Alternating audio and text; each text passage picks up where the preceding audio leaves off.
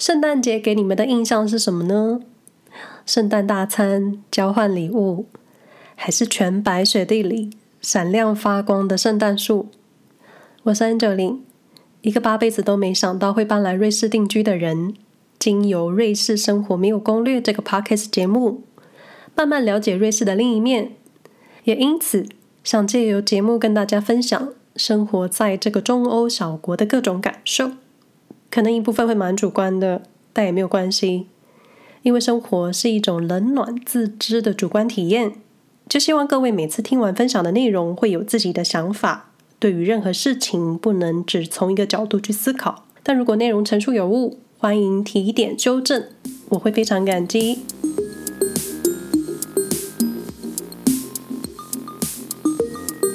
录音的今天早上下了第一场雪，虽然高山上。早已有雪的痕迹，但是在家门前看到雪景，还是有一种兴奋感。瑞士的冬天，我第一个想到的就是下雪，也最期待下雪了。毕竟都这么冷了，看到一点全白的世界，让心灵有一种白色雪海的辽阔，会比整日低温灰蒙蒙的视觉好太多。今年算是我第一次在瑞士过圣诞节，不只是我，我先生也是久违的在瑞士过节。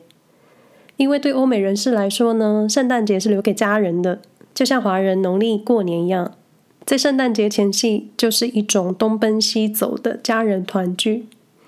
我跟先生因为彼此都没有家人在瑞士，加上圣诞节对我们严格来说算是一种宗教信仰的节日，自然对于我们两个来自亚洲非基督教信仰的人来说，过节仪式感就不会这么重。那去年圣诞节前夕，我们逃离瑞士低温，到了北非埃及过圣诞节。在这之前呢，这位先生已经连续四年在埃及的同一个度假饭店过圣诞节。真的，冬天真的很冷。在埃及的话呢，还有阳光。那度假饭店里还提供潜水、游泳、各种水上活动、瑜伽或是按摩各种服务，而且费用不算高，距离不远，是很多欧洲人会选择冬季度假的地方。也许就是这位先生去了连续四年的原因。今年因为疫情的关系，飞行都不能安心了。自在的移动跟旅行，对我们来说应该是二零二一年才会发生的事。不过我得老实说，我对节庆无感，圣诞节、情人节或是农历新年都一样，甚至是自己的生日，我都没有特别的感觉。或者不是嫁做华人太太的我，不需要特别张罗农历新年。顿时觉得好像松了一口气，所以圣诞节之于我比较像是黑暗中的各处小灯泡跟装饰，不如说是一种冬季感。台湾的冬季，就我的印象中，台北呢可能就是无止境的湿冷，已经只有几天羽绒衣能登场的这种样子。记得每年的圣诞节前夕，除了信义区的各种圣诞树、各种灯泡装饰外，就是商业气息。不可否认，大多数的人圣诞节多数建立在吃圣诞餐、各种名目的交换礼物。我还参加过一次无用礼物的交换，抽到一罐明星花露水，其实就是好玩。有时候觉得我们受西方文化这么深，一直被影响，然后都是商业操作，像是万圣节、黑色星期五这种都不是来自东方，但我们都能把消费这件事发挥得淋漓尽致。有时候就会希望哪一天欧美国家的人也会在端午节、中元节、中秋节什么的来庆祝一下。好，想太多了。冬季感对我来说就是入夜天黑后的各种小光源，因为你在视觉上就被温暖了。夏天的话呢，你就会觉得很多余，可能还觉得很热。这种闪闪发光的灯泡在冬天夜晚就是大写一个合理。今年第一次深深感受到欧美人士非常在意圣诞节这件事，是在十月中旬，因为当时在逛卖场的时候，已经看到圣诞节的巧克力，心里还在想：等一下，你们把万圣节放去哪了？然后接着到十一月初，我看到邻居的客厅已经放了大概两公尺高的圣诞树，就会有一种。你们到底是有多期待圣诞节？但确实觉得各位真的是很虔诚，或是等不及想过完今年，因为二零二零真的是一个过于特别的一年，今年圣诞节也是，很多人可能是去工作，无法开心过节，更无法像去年一样东奔西走去见家人，然后就会跟我们一样，有点像是被困在家里。既然无法改变事实，就来就想来看一看一般瑞士家庭，或是在这个把宗教融入生活的国家，圣诞节到底是怎么过的？怎么说宗教融入生活呢？因为除了瑞士的一些假日是跟着宗教节日走之外，我觉得更实际的是瑞士家庭在生活中的身体力行。虽然早就料到家家户户已经开始在装饰阳台花园，但是前阵子在散步的时候，我在一户人家的院子看到一些人偶像，仔细一瞧，居然是耶稣诞生场景的瓷器人偶跟装饰。嗯，该怎么解释？就是耶稣诞生故事的画面场景是在马槽里。玛利亚抱着刚出生的耶稣，然后旁边有三个牧羊人，是受到天使的指点前来寻找救世主的画面。只是他们都是瓷器或是陶器这种可以放在室外风吹雨淋的装饰。当下内心就有一种被电到的感觉。对于家家户户采购圣诞节各种周边，大肆挂上各种星星、各种灯，甚至窗边挂上假的圣诞老公公。就觉得瑞士或是欧洲国家的人对于信仰的重视非常合理，很而且很虔诚。不然就是过去我在台北的时候被捷径的商业模式攻击到无感，在这里就深刻的被改变。既然住在瑞士，也难得有机会在瑞士过圣诞，我跟先生就起了一种，那我们来过自己的圣诞节好了。每年十一月最后一周的周四。瑞士最贵一条街 Bahnhofstrasse 会挂上名叫 Lucy 的灯泡，共有两万三千颗，长度大约一公里，暗示降临季的开始。我会把 Lucy 在苏黎世各区的样貌网址贴在本集节目的说明栏位，视觉上真的很美，就是我前面所说的很冬季感。在一些基督信仰的国家，包含瑞士，每年十二月六日是圣尼古拉斯节。Saint Nicholas Day，在瑞士许多州都把这天定为宗教纪念日。圣尼古拉斯是儿童的保护神，在瑞士语叫做 Sammy Claus。十二月六日这一天，他会给听话的孩子饼干、糖果等等甜甜的东西作为奖励。他有一个跟班或是伙伴，叫做克拉普斯，德语叫做 Schmutzki，就是肮脏的意思。脏脏是身穿一身黑袍，手拿扫帚出来吓吓过去一年调皮的小孩子们。听起来，Santa Claus 就是圣诞老公公啊！我记得去年圣诞节前夕在 Netflix 上看了一部动画，叫做《The Claus》，感觉有点像是圣诞老公公的前传。有兴趣的朋友可以搜寻这部动画。我最后看的也是一把眼泪一把鼻涕。那在苏黎世。甚至有一个苏黎世圣尼古拉斯协会，没错，就是圣诞老公公的协会。每年十一月最后一个周日，Sammy Claus 跟他脏脏伙伴会在苏黎世最贵一条街 Bahnhofstrasse 上游行，沿途发送上万个姜饼给小朋友，就是告诉大家要开始倒数圣诞降临。十二月初，Sammy Claus 跟他脏脏伙伴。还会搬进位在苏黎世乡间的小屋，让小朋友在固定时间免费参观或是拜访他们。但是病毒不会放假，所以今年因为疫情的关系，以上活动通通被取消了。不过协会有 semi Claus 专线，你可以热线圣诞老公公。这个协会还有一些公益活动，做的事情蛮多的。我会把协会网址放在本集节目栏位，供各位参考。挺有意思的哦。去年圣诞节前夕，在没有疫情的情况下，我们偶尔还能去苏黎世市区逛逛，看看商家。我就发现，除了各种你知道的圣诞装饰品之外，最多的就是蜡烛。而这类商品一般是四颗蜡烛加上一个圆形花环绑着一起卖。这个花环的正式名称叫做降临圈，就是使用像是冷杉。赤松这种一般拿来做圣诞树的叶子的部分做基底，加上各种花饰。我也看到有人使用松果，然后现成的圣诞装饰做设计。这个降临圈加上四个蜡烛就是一个套装。那讲究的人家呢，会使用四种颜色的蜡烛：浅紫色、深紫色、粉红色跟白色。这四个颜色各有含义。各位有兴趣的话呢，可以搜寻“降临圈蜡烛颜色”这几个关键字组合，相信可以找到一些解释。这四颗蜡烛一般都蛮肥胖的，因为需要烧整天。那这四颗蜡烛会在圣诞节前推算的四个周日点燃，每个周日点燃一颗蜡烛，点完四颗之后就能迎接圣诞节。也是有人是一颗胖蜡烛分四次烧的，我们家就是很随意。嗯，我们家的装饰就是只有一颗蜡烛放在木质的星星形状的盘子上，很简单。所以其实也是有人是自己做自己的降临圈，也是有人自己做蜡烛。你知道的，瑞士人很喜欢手做的东西。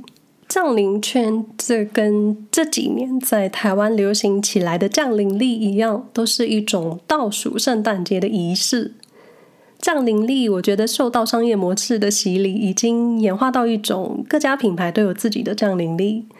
你想想，每天错开一个小窗口，就一个小礼物，各种惊喜就是老少咸宜。谁不喜欢惊喜呢？不过，就我身边的瑞士家庭，一般给孩子的降临力很少买现成的，都是妈妈们自己精心准备，准备二十四个或是二十四包礼物，标上数字，一天拆一个，到圣诞节再拆一个更大个的礼物，好像很爽。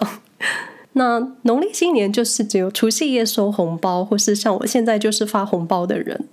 农历新年就是吃饱饱，然后一连的休连假。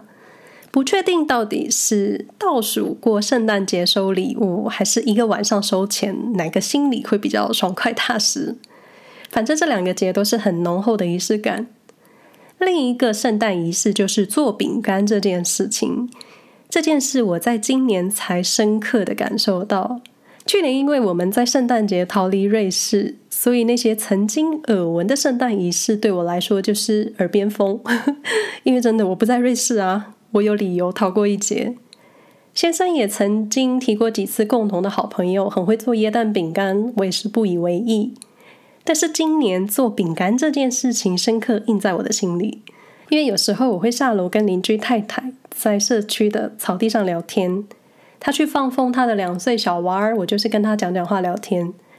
记得当时是十一月初吧，我们聊到圣诞节，他说：“你会准备做饼干吗？”我当时才有一种做饼干这件事真的很重要吗？真的很重要吗？出现了几次，表示真的很重要，也表示我今年逃不过。当然，我可以选择不做，可是你肯定会收到，那我肯定得做，只好逼自己入境随俗。瑞士的圣诞饼干种类蛮多的，可以在超市买到现成的，但是一般家庭会自己做。各类的姜饼是冠军，也有夹心饼干、肉桂饼干。我觉得我应该就是会走懒人路线，做最简单的奶油饼干吧。讲的好像很会，但我一次也没做过。那做饼干就是发送亲友，有些人会很认真买好看的铁盒，装自己做的饼干送给大家。所以圣诞节期间来瑞士的朋友，如果在超市看到空的饼干盒，不要怀疑，它就是空的。内容物请自己添加哦，谢谢光临。在准备降临历点燃第一颗蜡烛的时候，好像也该准备圣诞树了吧？在欧洲，一般都是使用真正的树，多数是冷杉、赤松、松树这种常绿树种，然后要尖尖头顶三角形，就如大家印象中的那个圣诞树。树顶上会放星星，或是你觉得最重要的东西。最重要的东西是我自己觉得的啦，一般都是放星星。但我对圣诞树的印象就是挂满各种颜色、漂亮的装饰，然后底下放满礼物。圣诞树的意义在网络上有很多种说法，我找到一个最触动我心的解释，尤其是解释为何在装饰圣诞树的时候都要螺旋形的环绕树体。我在方格子上找了一篇文章，是李奎燕临床心理医师写的《圣诞树的象征意义》。我会贴在节目的说明栏位，各位可以读读看。不过内文对我来说，我真的有点不是很理解。提到了塔罗牌，还有一些圣经故事，但其中一句话特别触动我。这句话是这样子说的：“行星在宇宙演化中呈螺旋形，而中心十字则显示了人类的演化。”只要提到宇宙跟行星，我莫名就有一种觉得很浪漫的感觉。对于圣诞树有什么含义呢？各位也搜寻一下关键字，有不少解释，我这里就不多赘述。那我们家今年因为第一次正式过圣诞节，所以特别买了一棵树，对，特别去找的。这树是我们社区附近的一个木工厂，在这工厂工作的人呢，并非受过真正的瑞士教育系统的技职人员。这个地方有一点像是提供就业训练或是学习新技能的一个地方。然后我们就订了一棵木造圣诞树，选定了尺寸以及木头的材质，一周后就能取货。这树呢，就是好几条等粗的木条拼在一起，旋转开就是一个三角立体形，收起来就是一个平面的状态。这种好收纳又不浪费空间的圣诞树，因为一般家庭买的杉树过完节日后就会被回收再见。虽然说是自然的生物，不免觉得嗯不太符合我们家的价值观，所以我跟我先生决定买一个可以一直重复使用的阿树。当然，树顶上的星星，我们想找自己喜欢的星星造型，所以目前是空着的。如果想知道我们家圣诞树的模样，我会贴在 Instagram 上，但应该是会在我们把星星找到之后才会分享吧。是说点燃第四颗蜡烛。拆开了第二十四个降临历上的小窗户之后，就是重头戏——平安夜、圣诞夜了。瑞士家庭一般怎么过节呢？平安夜就跟我们除夕夜一样，家人聚在一起晚餐。所谓的圣诞大餐，说真的，我并没有真的很懂瑞士的圣诞餐，因为没有真正的体验，加上我们家没有瑞士人，所以只好有请两位嫁给瑞士的台湾朋友跟我分享他们家是怎么过节的。你说只有两个人，这数据到底能不能信？我是信了。而且说真的，每个人家想怎么过节没有硬性规定，但是这两家的仪式也算是蛮雷同的。首先，家人团聚吃饭，其中一位太太说，他们家圣诞节是必吃 cheese 锅，非常应景。然后唱圣诞歌，对，要唱歌，真的很应景。这里我确实是蛮惊讶的，我对圣诞节的仪式确实没有这么了解。想想过了一个圣诞节，有机会认识新的宗教的感觉，心里满满就觉得做这个 podcast 真的让我学习到很多平常不会知道的事。那唱完圣诞歌之后呢，他们家会由家中的长辈说一个跟圣诞节有关的故事，这个画面想起来就很温馨吧。那重头戏就是交换礼物。这位太太家的交换礼物方式是，早些时候就会知道你要送礼物给谁，所以就免去了每人准备一份礼物的时间，好像也蛮好的，因为送礼物这件事真的还蛮烧脑的。对我来说啦，我一般都是送别人我自己很喜欢的东西，除非就是很了解对方，知道对方需要什么，喜欢什么，送礼真的是一个很大的学问。也曾经看过有人收到很明显是二手用品商店买的礼物，或是跟本人形象完全不符合的各种东西，这种真的就是嗯。那另一个太太家的仪式感也是很重，他们一样在二十四号平安夜家人聚餐，不过他们的圣诞餐就是标准的餐厅用餐流程，前菜、主菜跟甜点，然后一样。饭后会唱圣诞歌，而且是由婆婆带领大家一起唱。这时候好像就会知道，在这个家谁说话能比较大声。圣诞歌真的是居家必备，有些人是不唱的，但据说至少七成的瑞士家庭在平安夜会唱圣诞歌。那这位太太还跟我分享了他们的圣诞歌单，分别是 O du fröhliche Stille Nacht, O Tannenbaum。希望我没有念错，这三个歌名我也会放在本集的说明栏位。其中 Stille Nacht 就是大家耳熟能详的中文版平安夜。接着唱完歌之后就是礼物时间，太太家是每个人都会准备礼物给大家，孩子们再包一份礼物给父母亲，持续到十一、十二点之后，接着他们会去教堂做子夜弥撒，隔天就是去拜访亲戚。不过今年因为疫情的关系，可能很多宗教仪式规模都会缩小，甚至取消。想必很多欧美家庭都很难熬。为何这里收尾会收得这么感伤？本集上架时间会是在圣诞节前。不过，如同前面所说，降临节开始就是圣诞节的一部分。就像农历年前一个月半个月，想必各位上班族或是学生都在倒数新年。农历年前还有尾牙活动，也是一种过新年的仪式。录音时间尚未圣诞节，不过平安夜回推的四个周日，第一个周日是在十一月二十九日。在十一月二十九日这一天，许多家庭点燃了第一颗胖蜡烛。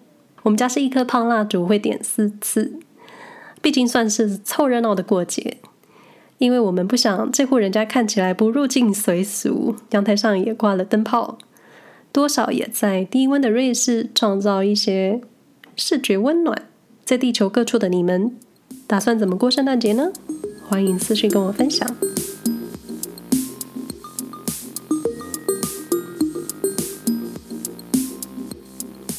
本集内容不代表住在瑞士的人的立场。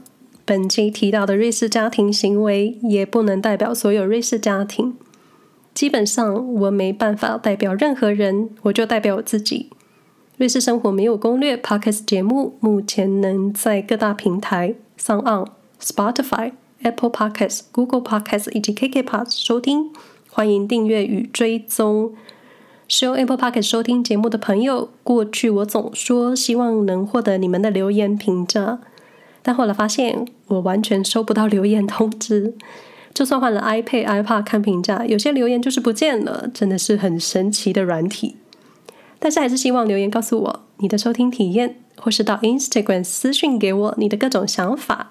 但老话一句，选一个自己惯用、常用的平台，怎么方便怎么来。另外，也可以在 Facebook。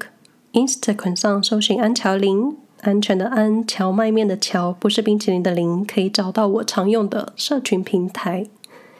我在 Facebook 上分享一些瑞士生活，以及平常在看的一些影片跟书籍，更新会稍慢，留言可能也会错过。